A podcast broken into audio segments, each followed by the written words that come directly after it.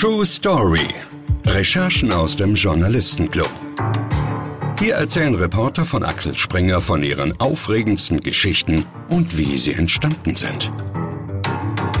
Und wenn man dann abends zusammensitzt, vielleicht auch beim Bier zusammensitzt, dann kam von Soldaten immer sehr verdruckst und geheimnisvoll diese Geschichte.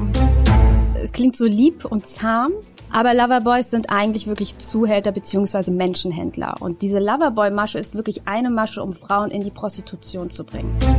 Also ich habe diesen Stick bekommen, eingeschweißt, wir haben ihn in den Laptop reingesteckt und plötzlich hörten wir Menschen sprechen und es war relativ klar, dass es VW ist.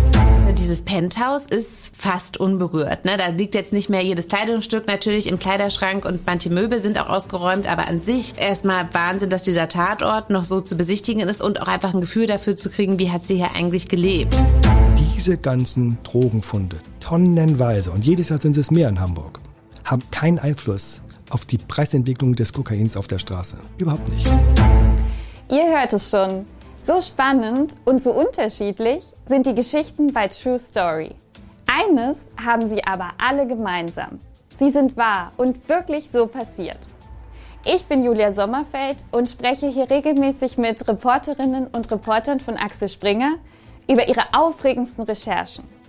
Was mich dabei mindestens genauso fasziniert wie die aufregenden Geschichten, sind die Reporter an sich. Ihr werdet im Laufe des Gesprächs merken, was sie ausmacht und wie sie ticken.